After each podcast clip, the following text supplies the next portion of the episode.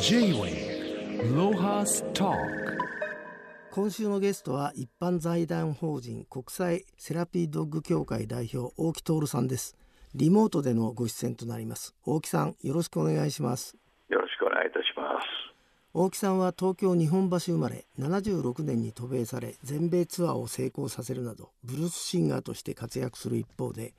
国際セラピードッグ協会の創始者として捨て犬たちをセラピードッグに育成し動物介在療法の普及を45年にわたり行っていらっしゃいます、えー、大木さん早速ですが国際セラピードッグ協会は捨て犬や東日本大震災の被災犬などさまざまな理由から保護者を失った犬を殺処分から救ってセラピードッグに育成し殺処分ゼロの実現に向けて活動されていらっしゃるということですがえー、そもそもブルースシンガーの大木さんがなぜこの活動を始めるきっかけになったのか教えてください。はい、あの私自身がねあの犬たちとの付き合いが本当に子供の時からありまして、はい、あの犬に、まあ、ある意味で子供の時に救われた人生でして、はい、あの私がねちょっと言葉が不自由だったんですよ。はい、音というやつを持ってまして、それでいつも犬と一緒にいましてね犬に救われてずっと一緒に過ごしてた時代が非常に多いもんですから、はい、まあ犬とのうんなんていうんですかね関係性がより深く自分の人生の中にあるんですね。はい、それであの、まあ、私はブルース・シンガーですからあのアメリカへ70年代にわたってその時にすぐその大きな仕事ができるわけではないですから、はい、あの時間のある時にアメリカの動物愛護というやつを非常に学ぶことができまして、はい、それでセラピードッグという世界を見ましてね、はい、高齢者や障害者の施設を訪ねるようになりまして、そしてアメリカの社会貢献する犬たちに出会っていくわけですね。なるほど。それがあの大きなきっかけでして、まあ、日本にはそういう状況はありませんでしたから、はい、でその犬たちの活動の、まあ、人を助ける姿というのが本当に感銘しましてね。私自身も助けられましたから、はい、それが大きなやはりセラピードッグと関わる一つですね。あのまあ、大木さんはニューヨークに住まわれたり海外の事情に詳しいんですけど、日本って特殊なんですか？あのあれだけ犬と猫を殺しちゃうっていうのは。うん、まあ、世界でね経済大国と言われる国でこれをねずっと長い間国がねやってるというところは本当に大きな汚点なんですね。はい、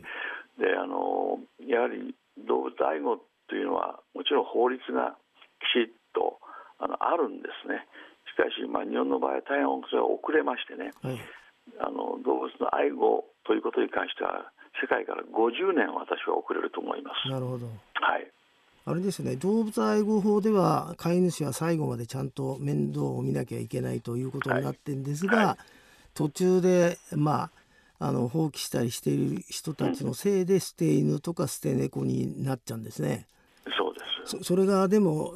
大木さんたちの地道な活動で随分改善はされたみたいですね。うん、まあ73年に動物愛護法が成立されて私もまだ若かったですけども、はい、その時代からその捨て犬や捨て猫の殺処分という問題に非常にぶつかりましてね、はい、でアメリカの動物愛護の皆さんが私がセラピードッグの育成をライフワークでやってましたから東洋人で私しかいなかったんですね、はい、でその時にやっぱりその日本の、えー、犬たち猫たちの殺処分のことをアメリカの皆さんは非常に知ってるんですね。でそれをね日本には犬と猫のアウシュビッツがあるという言い方をしましてね、あの許せないということでね、非常にあのバッシングされました。それであなたはその自分が音楽家として人の前に出るんだからなぜ自分の国へ行ってこういうことを変えないんだということを非常に強く言われましてまあそれがきっかけで、まあ、日本公演に来るたびに全国を見ましてね本当にその殺戮というか地獄のような姿 J-Way ロハスタあのこの大木さんが、えーと、お作りになった国際セラピードッグ協会っていうのは、はい、まあ、どのぐらいの規模の協会なんでしょうか？あの動物介在療法というセラピードッグを育成するわけで、まあ、あの基本は捨てられた犬たちまた震災であの家族を失った犬たちで特にあの殺処分の寸前の子を救出して健康回復させてそして2年半の教育を受けさせてそしてあのセラピードッグに育成するんですね、うん、えー、今ですね、まあ、これ40年以上やってきましたけど高齢者施設の活動が非常に多いんですね、うん、えー、年間で延べですけども1万2000名以上の高齢者まあ、特に認知症の方たちの患者さんを受け持ってます。はい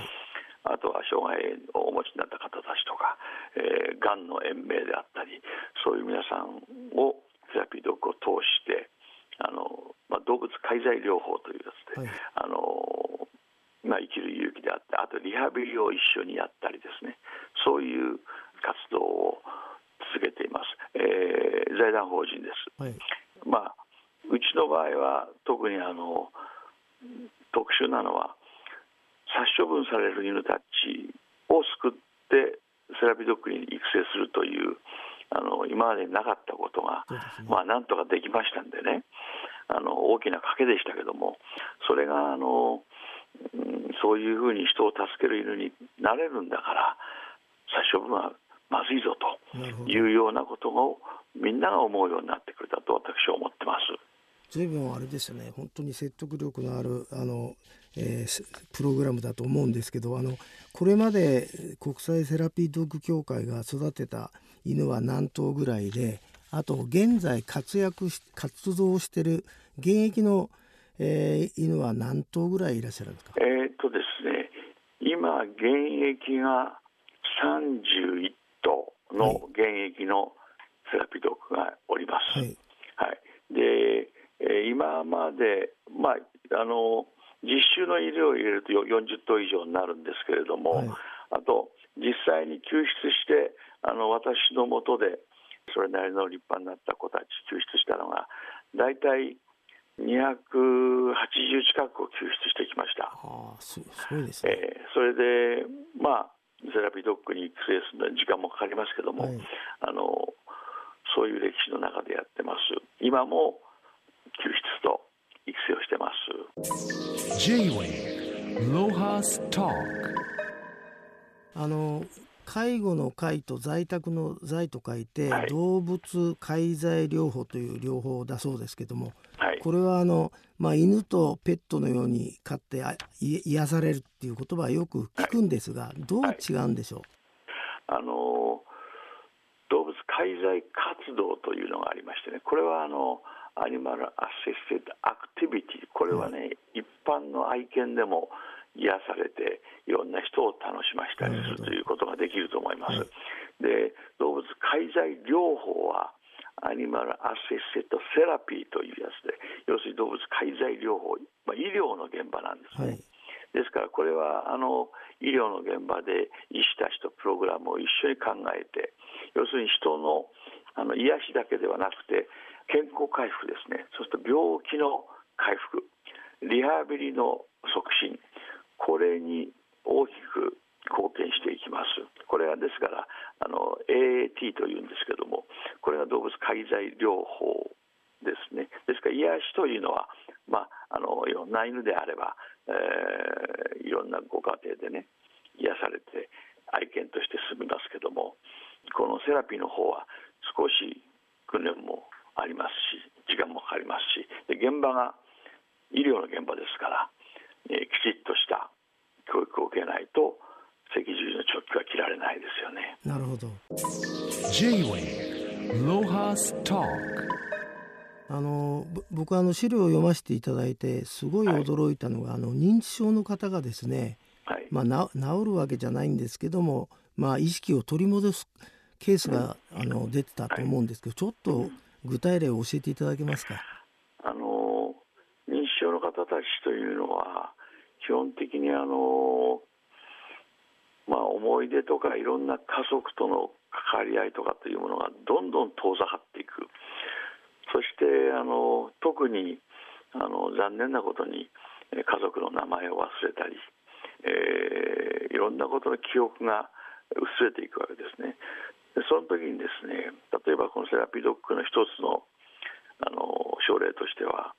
犬の名前を覚えることから犬を触って触れてそしてその子の名前を覚えることをリピートしていってそこから出発して今度は忘れかけていた家族の名前をもう一度リカバリーさせるんですね。そういう、まあ、犬たちが間に入って、え役目をしていくと。ですから特に記憶認知の場合っていうのは非常に大きいですね。えー、こう救出した犬をですね、はい、こう一人前するのに2年半以上かかるというのをお聞きしたんですけども、はい、そのセラピードッグのこの訓練士の方人間の方ですね、はい、これもまた、はい、そ 育てるのに結構時間かかるんじゃないですか。そこれがね、犬たちよりかかると思います。ああそうなんです。だから本当に一人前になるのは、まあ、5年。あそんなかかるんですか？えー、5年、うん、まあ3年ぐらいからこう実習に入ってきちっと活動して責任を持って施設や病院に入るね5年。ですからうちにも15年20年というのが何人もいますけども、うん、やっぱりあの動物の行動学やセラピードッグの方法をですねやっぱり学ばなきゃなりませんしやっぱり時間かかりますね。でもあの資料を見てもお話聞いてても全てあれですよね。あの新しい道を切り開いてこられたから大変だったと思うんですけどあのその活動をやる時に大事なのはお金だと思うんですけど、その運営面の活動費っていうのはどうやって賄ってらっしゃるんですか、あのはですね、まあ、たまたま私がミュージアムでアメリカで、えー、少しずつ仕事をもらってまあ、いい時もありましたから、その時のずっとやっぱ音楽で、えー、やってきた、えー、いただいたお金をそれに全部使っていくと。すごいですね。これしかないですね、はあ、もっともっとね自分が大きければもっといろんな救うこともできたんでしょうけどもあのまあなんていうか最初はどうなるかと思いましたけどね。やっぱり不思議とですねブルースを歌ってもらったドルなりお金がですね、はい、やっぱり犬たちの命を救えるとなるとね私自身が犬に救われましたから恩返しをするということに関しては今それがねすごくね自分の中では良かったと思いますしもちろん途中でね少し迷ったりねなんていうかな苦しいことって当然あるんですけど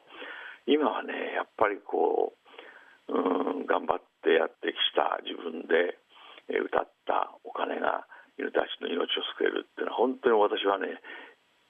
良かったと思ってますしただ震災が日本にございましたよね、はい、東日本の、はい、それ以降はですね報道にたくさん私が出ますんで一般の皆さんがあの寄付をしてくださるようになったんですよ。なるほど。今まではねそれは私はしてこなかったんですね。はい。えー、動物の世界ですから、はい、まあ、自力でやろうっていう、まあ、まあ、あの痩せ我慢ですね、えー、そんなつもりで来たんですけどね、はい、今はね本当に一般の皆さんがねその殺処分の問題とかセラピードッグのことを、まあ、賛同してくれてあの寄付をいただくような時代になりました。あとあの僕資料を拝見しててあの気になったのがもともとステインというか、えー、殺処分間際の犬たちを救出してですねそれで名前がみんなついてるじゃないですか。銀次とか金次とか、はいはい、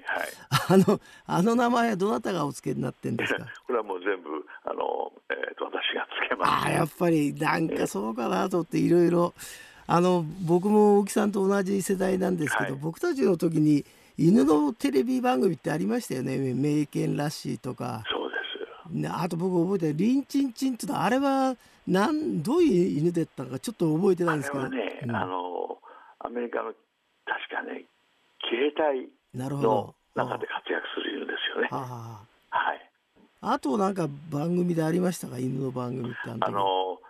あとはねちょっと渋いんですけど、はい、名犬ロンドンっていうのがいてこれは放浪する犬でであのゆくゆくところの町で事件を解決してそしてまた次々の町へこう行くというですねあのなかなかドラマチックな犬のストーリーでしたけどあ、まあ、あのアメリカのことですからそういう犬とのドラマっていうのは非常にいいですね。はあ、我々もあの私たちの時代っていうのはそういうアメリカから来たテレビドラマですよね。白黒のテレビを。それを見てですねやっぱり犬のその素晴らしさっていうのを非常に驚いた世代だと思います。J-Way ロハストークまあ、あの僕はリズムブルース大好きですからベン・E・キングなんて神様だと思うんですけど、スタンバイ・ミーのね、はいはい、大木さんはこれ彼とマンハッタン・ブラザーズっていうデュオを組んで活動してたと、はい、ね、もう大変な実績だと思うんですけどこの12月にその大木徹クリスマスチャリティーディナーショーがあるんですね。はい。えっ、ー、とこの様子をちょっと教えていただけますか、ね、えあのこれはねちょうど18回目になるんですけど18年間、はい、日本橋のロイヤルパークホテルでチャリティーのショーであのやってるんですけども、はい、その日はあの犬たちもステージの上に登場しましてね、はい、あの皆さんにこう見てもらったりしてでまた自分のショーをあのやるんですけども、はい、まあ、年に1回の大きなイベントでしてでこの日には本当にもう全国からいろたくさんの方が来てくださいますし本当にチャリティーのまあ、イベントとして18年続いて本当に良かったなと。でそれはあの収益は全て捨て犬や、えー、被災した犬たちの医療費に使わせていただいて育成のためにしています。いややっぱりなんか切符がいいというか日本橋生まれだと思うんですけど僕も実は築地のマグロ屋のせがれなんですけど。そうですか。はい。それでマガジンハウスで育ってんでずっと築地なんですが、はい、あのこのチロルのね銅像が築地の公園にあると知らなかったんですけどちょっと教えていただけますか、あの歌舞伎座の通りのところに、はい、あのっていうのは銀座築地川公園ってやつがあって、はい、あのその公園の真ん中にですね、はい、チロルの記念碑が立ってまして、はい、あの当時亡くなってですねまあ大きく日本の動物愛護法にも貢献したし、えー、多くの高齢者を作ったということで記念碑を建てていただきました。あれですか？あの映画になんないですか？まだ。あのお話いただくんですけどね、はい、まあ近い将来そうなるかもしれませんしあのたくさんのお話をいただいてます。ただ本がね、うん、もう全部で14冊ぐらいあの子どもたちの絵本だったり、はい、たくさん出ましてね、はい、本当に全国の人たちから愛された名犬だと私は思ってます。なるほど。あの、えー、大木徹クリスマスチャリティーディナーショーの、えー、詳しい情報は大木徹さんのウェブサイトでご確認ください。大木さん、今日はどうもありがとうございました。これからも頑張ってください。あのまたお会いできるの楽しみにしております。はい、失礼します。ありがとうございます。失礼します。J-Way ロハスターク